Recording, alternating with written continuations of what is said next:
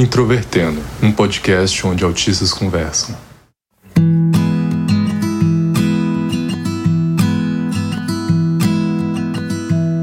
Um olá para você que é ouvinte do Introvertendo, esse podcast feito por autistas para toda a comunidade. O meu nome é Thais Moskin, eu sou autista, tenho 30 anos e fui diagnosticada em 2018. E hoje eu vou ser host desse episódio em que a gente vai falar sobre sedentarismo.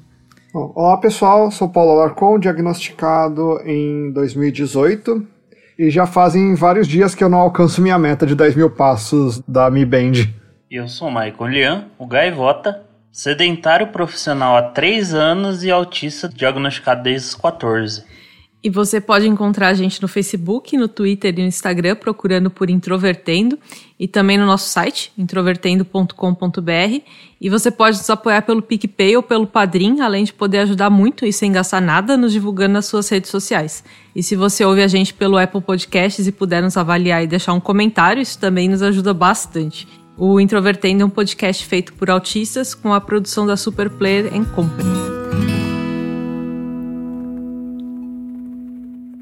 Existem alguns estudos que fazem algumas correlações entre autismo e sobrepeso e benefícios da atividade física para pessoas com autismo, mas eu queria começar essa conversa falando sobre uma coisa que, apesar de não ter um embasamento científico aqui, tem uma relação com a, como foi a nossa vivência, é uma coisa que a gente traz bastante aqui no Introvertendo. Então, o que leva a gente a fazer exercício ou a ser mais sedentário. E, do meu ponto de vista, tem uma questão relacionada tanto ao nosso modo de vida ali, começando na escola, com a dificuldade de interação que existe ali na aula de educação física, costuma ser um momento mais caótico, que muitas pessoas, muitas crianças gostam muito e que para algumas outras crianças é o terror. Eu era uma dessas crianças para as quais esse momento era terrível, porque tinha um monte de gente gritando e se encostando, se empurrando, e eu não conseguia entender muito bem o que estava acontecendo ali, era uma, uma situação bastante incômoda. E eu comecei a atrelar essa, esse meu problema com a educação física com vários outros esportes. Então, eu passei a maior parte da minha vida relacionando esportes como algo ruim, algo que para mim trazia mal-estar. E eu demorei muito para descobrir que existiam muitos outros esportes e que as coisas podiam ser diferentes. Então eu queria primeiro saber de vocês, Maicon, Paulo, uh, se vocês tiveram também esse tipo de vivência, essa experiência negativa do esporte quando vocês eram principalmente crianças. Eu era sempre o tipo de pessoa que era o último a ser escolhida, o que sobrava ia pro time que tivesse faltando, ou era o café com leite, né? Enfim, um time ia ficar com um a mais, esse um a mais ia ser eu e eu era tão ruim nos esportes que eu não conseguia contar com, realmente como um, um jogador útil. Em algumas situações já chegaram até a falar que, que eu mais atrapalhava do que ajudava. No princípio, né, o, o esporte aí mais comum era futebol. Eu demorei muito tempo para entender quais que eram as regras do futebol, então eu não sabia o que fazer a não ser chutar a bola, mas não sabia para colado chutar a bola, né? Parece que, a, que as crianças pegavam isso de forma automática, né, observando os outros, mas eu não, não compreendia e, e acabava ficando de lado. Então, eu sempre fui uma pessoa péssima na escola, na educação física.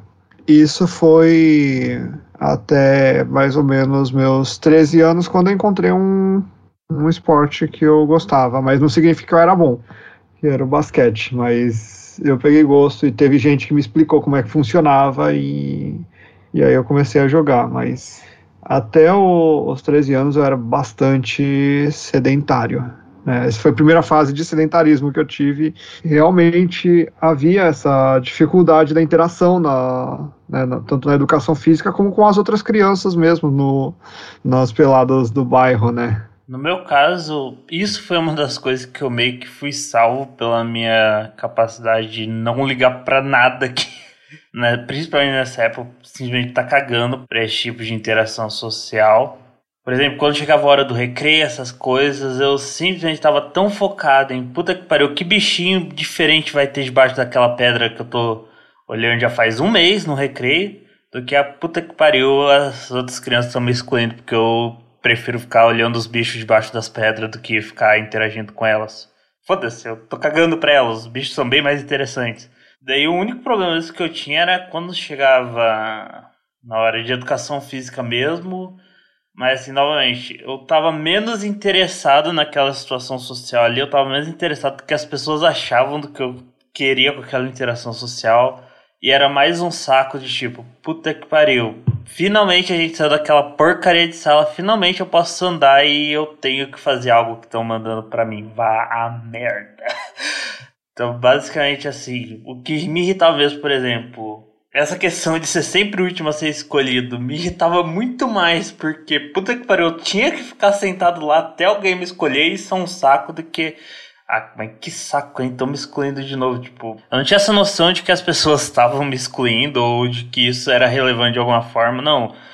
Eu simplesmente queria me mexer porque eu passei a maior parte da manhã sentado numa cadeira sei, com o mínimo de estímulo o que me ferrou um pouco nisso foi no ensino médio, porque eu fui para uma escola em que simplesmente era tudo cimentado, tudo era uma quadra fechada que os professores viviam enchendo saco que era a melhor quadra da cidade e para mim era um saco porque era basicamente um piso de madeira estéreo com paredes estéreis e nada para chamar minha atenção lá.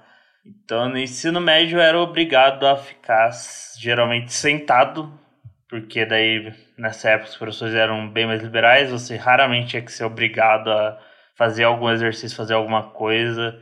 Minhas aulas de educação física no ensino médio eram compostas de ficar sentado até a aula terminar, porque não tinha nada para eu fazer lá. É, esse ponto que o Paulo comentou de mais atrapalhar do que ajudar, eu certamente era uma dessas pessoas que mais atrapalhavam do que ajudavam em todos os esportes que a gente teve na, na educação física ao longo dos vários anos. Eu lembro que em muitos momentos eu perguntava para o professor se eu não podia ficar estudando a teoria enquanto as pessoas estavam ali jogando. Eu não podia, sei lá, ler um manual, alguma coisa desse tipo que era alguma coisa da minha preferência. Hoje eu entendo que a ideia de ter os esportes na escola é justamente para tentar melhorar o entrosamento entre as crianças, melhorar a interação mesmo entre as crianças. Mas se a gente for pensado hoje em dia com o que a gente sabe sobre autismo, esse é um processo muito pouco inclusivo. Então, o programa de educação física como um todo, para mim, pelo menos, me parece muito focado em quem é neurotípico e quem não for provavelmente vai ser excluído daquilo, não vai conseguir absorver o que é a proposta e muitas vezes vai sair com esse tipo de sensação de que aquele é o momento perdido, aquela é a pior aula, a pior disciplina e por aí vai. Não sei se vocês já chegaram a pensar sobre isso, mas vocês têm alguma ideia ou algum conhecimento de programas relacionados a esporte que sejam mais inclusivos nesse aspecto e que realmente funcionem bem para pessoas mais parecidas com a gente? Olha, eu sinceramente não conheço. As minhas experiências positivas com esportes foram como atividades fora da escola, né? Eu vejo que, que a ideia da educação física é, né, seria isso de combater o sedentarismo das crianças, né, incentivar as crianças a, e os adolescentes depois a praticar uma atividade física, mas talvez ali no meio também identificar alguns possíveis talentos para esportes que depois poderiam ser lapidados. E isso é com certeza muito focado em, em pessoas neurotípicas. E na prática, na verdade, acaba sendo alguma coisa como deixar a galera jogar bola, jogar vôlei e não encher o saco, né? É, eu tenho realmente a sensação de que geralmente as experiências positivas que a gente tem em relação aos esportes a gente acaba encontrando por nós mesmos, digamos assim. E depois que eu já era adulta, eu comecei a fazer caminhada. Gosto muito de sair andando enquanto eu estou ouvindo alguma coisa, por mais que eu não absorva bem informação apenas ouvindo, mas eu ficava ouvindo podcasts de várias coisas enquanto eu estava andando. Ou então fazer yoga para mim também é uma coisa que hoje em dia é bastante agradável. E uma coisa que eu tenho a impressão é que quando a gente começa a gostar de um desses esportes, quando a gente encontra algum que interessa pra gente, e começa a estudar mais sobre ele, saber um pouco mais sobre ele, a gente encontra também algumas pessoas com que a gente pode compartilhar algumas ideias, como fazer alguma coisa melhor, o, o, que, que é um problema que talvez outra pessoa já tenha tido e que a gente pode tentar resolver.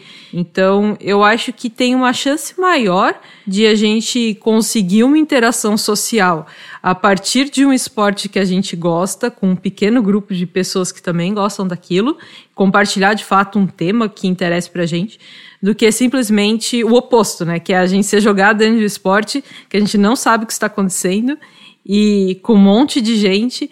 Acho que até se a gente for pensar em termos de como funciona o processamento de uma pessoa autista, esse tipo de programa não faz sentido mas devem existir formas que espero que pessoas estudem para isso, para criar programas mais inclusivos, para evitar que ou mais pessoas, mais autistas se afastem do esporte, seja por se sentirem excluídos, mas seja também por às vezes se sentirem em uma situação muito incômoda pelos mais diversos motivos ali.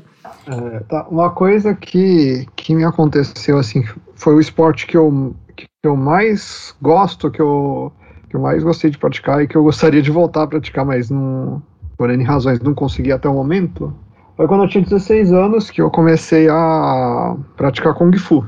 E isso até virou um hiperfoco, porque o, o Kung Fu é muito mais do que arte marcial, tem a questão da história, da filosofia. E, na verdade, pratiquei por muitos anos, acho que foram sete anos praticando. Avancei bastante. O problema é que depois eu fui embora da cidade onde eu morava com meus pais e, e não consegui mais achar academias. Né? Na cidade onde eu moro não tem academia do, do Kung Fu e acabei parando. Todos os exemplos que a gente deu foram sempre ou esportes que você pode fazer sozinho ou com no máximo outra pessoa do lado assim, não, não tem uma necessidade de um grupo social, por exemplo. Geralmente na escola que eles vão pedir mais são para esportes mais eu sociais, assim, esporte de bola, em que você pode juntar times maiores para ter um engajamento maior.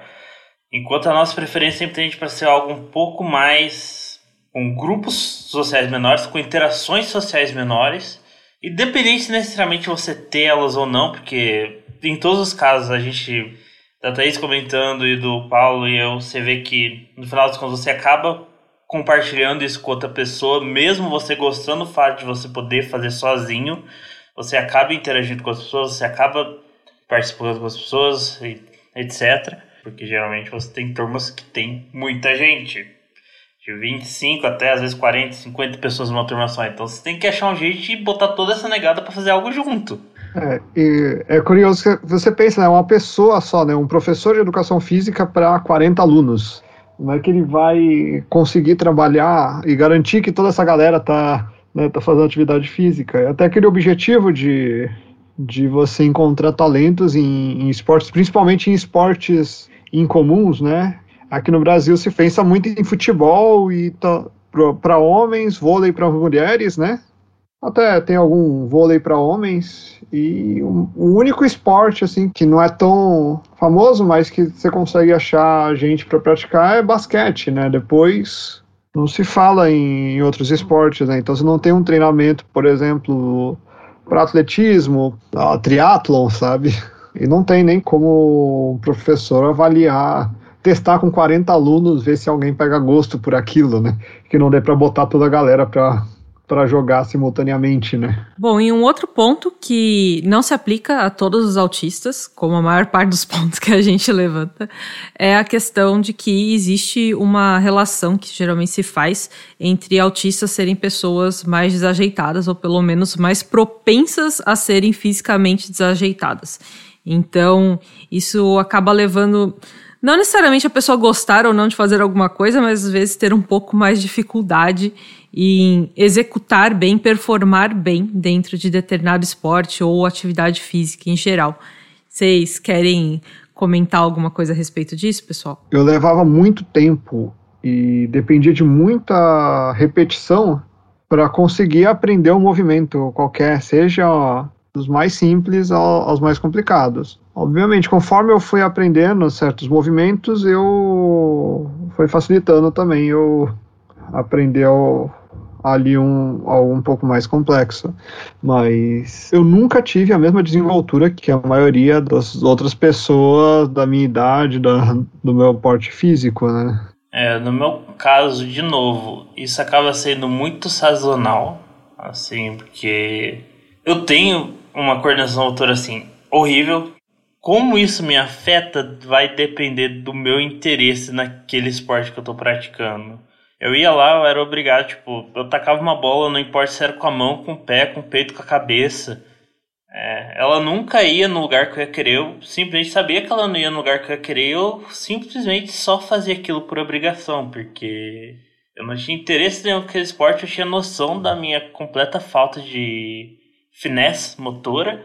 Então que se dane, eu simplesmente vou chutar aqui para falar que eu tô fazendo alguma coisa e bora para a próxima coisa. Quando isso acontecia em algo que eu tinha interesse, por exemplo, na natação, acabava que tinha um efeito contrário. Isso motivava a fazer algo que eu tinha, que eu tenho até hoje muita dificuldade, que é repetição. É horrível para mim repetir qualquer coisa, fazer qualquer tipo de, de ação repetidamente. O que é irônico, apesar de eu ter autismo, uma das coisas mais estereótipas do autismo ser o comportamento estereotipado, seu comportamento repetitivo. Eu sou horrível nisso, eu tenho uma dificuldade enorme. É o que leva muitos médicos a quererem. Provavelmente eu tenho autismo e déficit de atenção junto. Quando entra o interesse no meio disso, acaba que eu simplesmente faço as repetições assim, de raiva, porque eu começo a ficar puto com a minha falta de coordenação motora e eu repito, repito, repito. Se eu tenho interesse prévio, acaba que isso é benéfico porque vai, vai ser uma motivação a mais aí para eu conseguir. Se eu não tenho interesse, eu simplesmente vou usar isso como desculpa mesmo e foda-se, eu não vou fazer isso, eu não vou me forçar porque eu sei que eu não vou conseguir, então foda-se. Então a gente já tratou aqui sobre várias das dificuldades que nós já experienciamos ao longo das nossas vidas e que tem alguma relação entre o autismo de cada um de nós com a nossa afinidade ou não por práticas físicas e que podem levar em muitas pessoas a um sedentarismo ao longo de muitos e muitos anos, talvez ao longo de uma vida inteira de uma pessoa.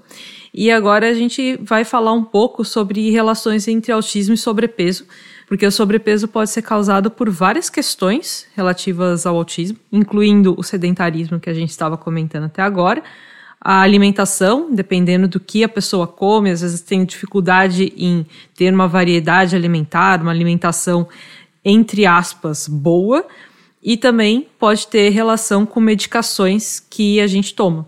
Então, eu queria que vocês comentassem um pouco a respeito disso. Começando com a questão da medicação, né, existem vários medicamentos de uso comum nos casos de autismo que eles têm como efeito colateral o ganho de peso.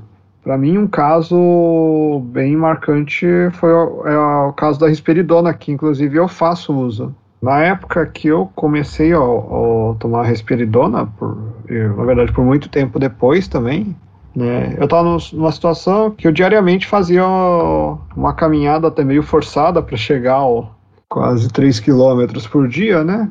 E eu tinha um, um determinado peso que já, já permanecia há muitos anos, né? O, o meu peso girava na casa dos 75, 76 quilos. E depois que comecei a tomar risperidona, sem fazer nenhuma alteração na dieta e no meu padrão de, de exercícios, rapidamente esse peso foi aumentando. Ali eu ganhei cerca de 15 quilos em um ano. E aí eu estabilizei com na casa dos 90 quilos. E foi bem marcante isso, porque, né, como eu disse, eu não tinha alterado nada na rotina. E, e é de fato um dos efeitos colaterais desse medicamento. Existem outros que também têm, têm efeitos colaterais similares, mas esse parece que é o, o, o medicamento que tem maior incidência dessa, desse efeito colateral. Vocês tiveram problemas também com alguma medicação? Eu já cheguei a tomar respiridona, mas no meu caso coincidiu com a época que eu basicamente tinha dinheiro para metade do, das compras do mês, então meio que se ele deu algum efeito de aumentar peso, definitivamente naquela época eu não ia perceber. Mas no geral, tenho um problema de remédios não fazerem o efeito que eles deveriam comigo, e mais para eles não fazerem efeito nenhum, na melhor das hipóteses. E em relação à alimentação, vocês já perceberam algum, alguma mudança nesse, nesse padrão?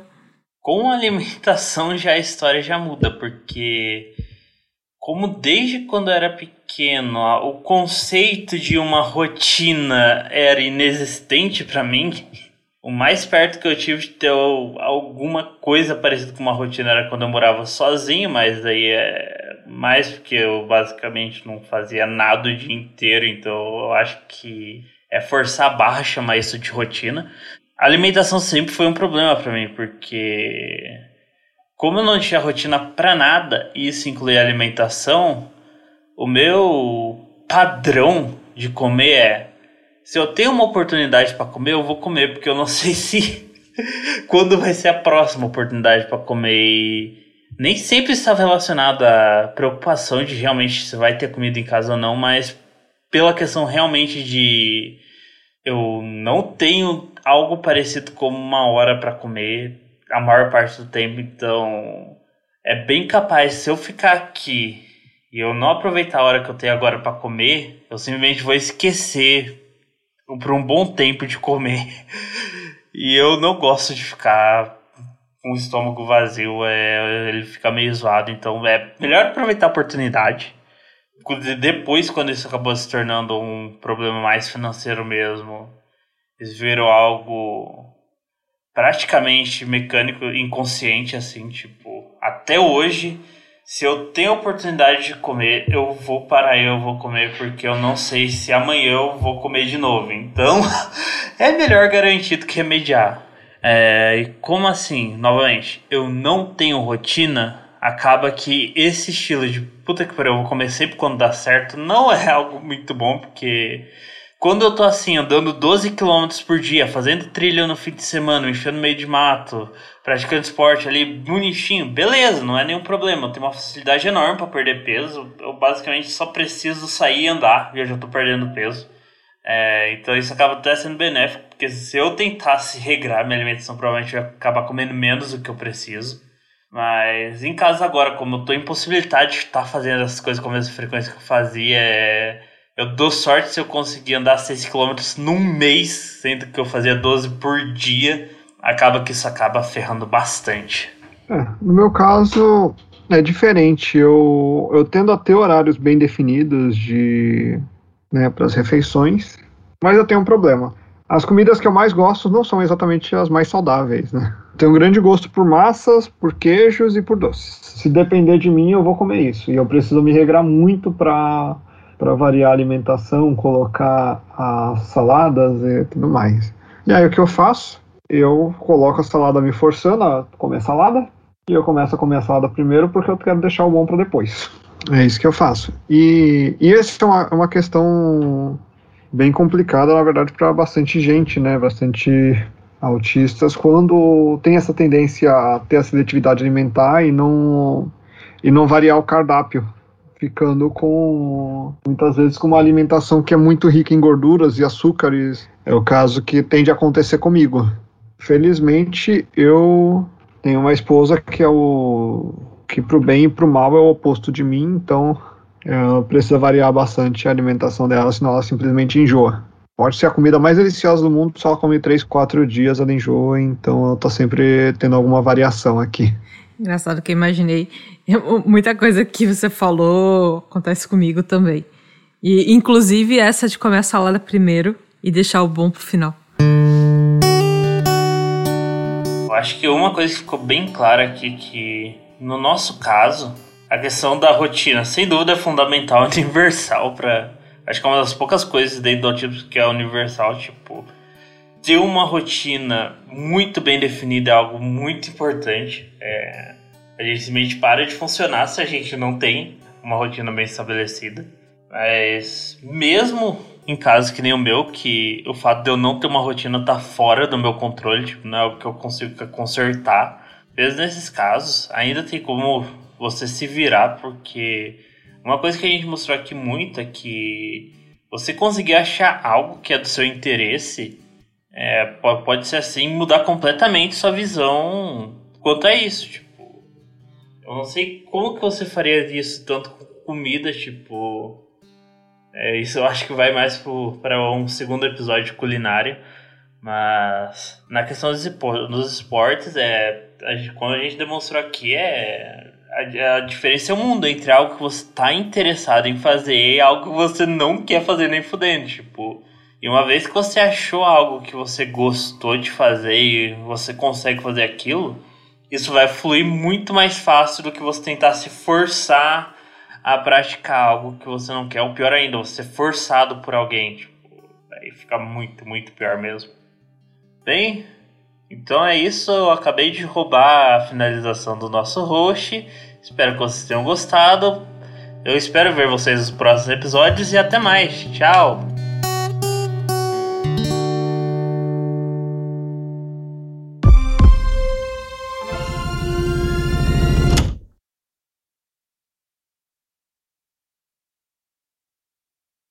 E provavelmente não é assim que a gente termina os episódios, mas bem, pode terminar agora, Thaís.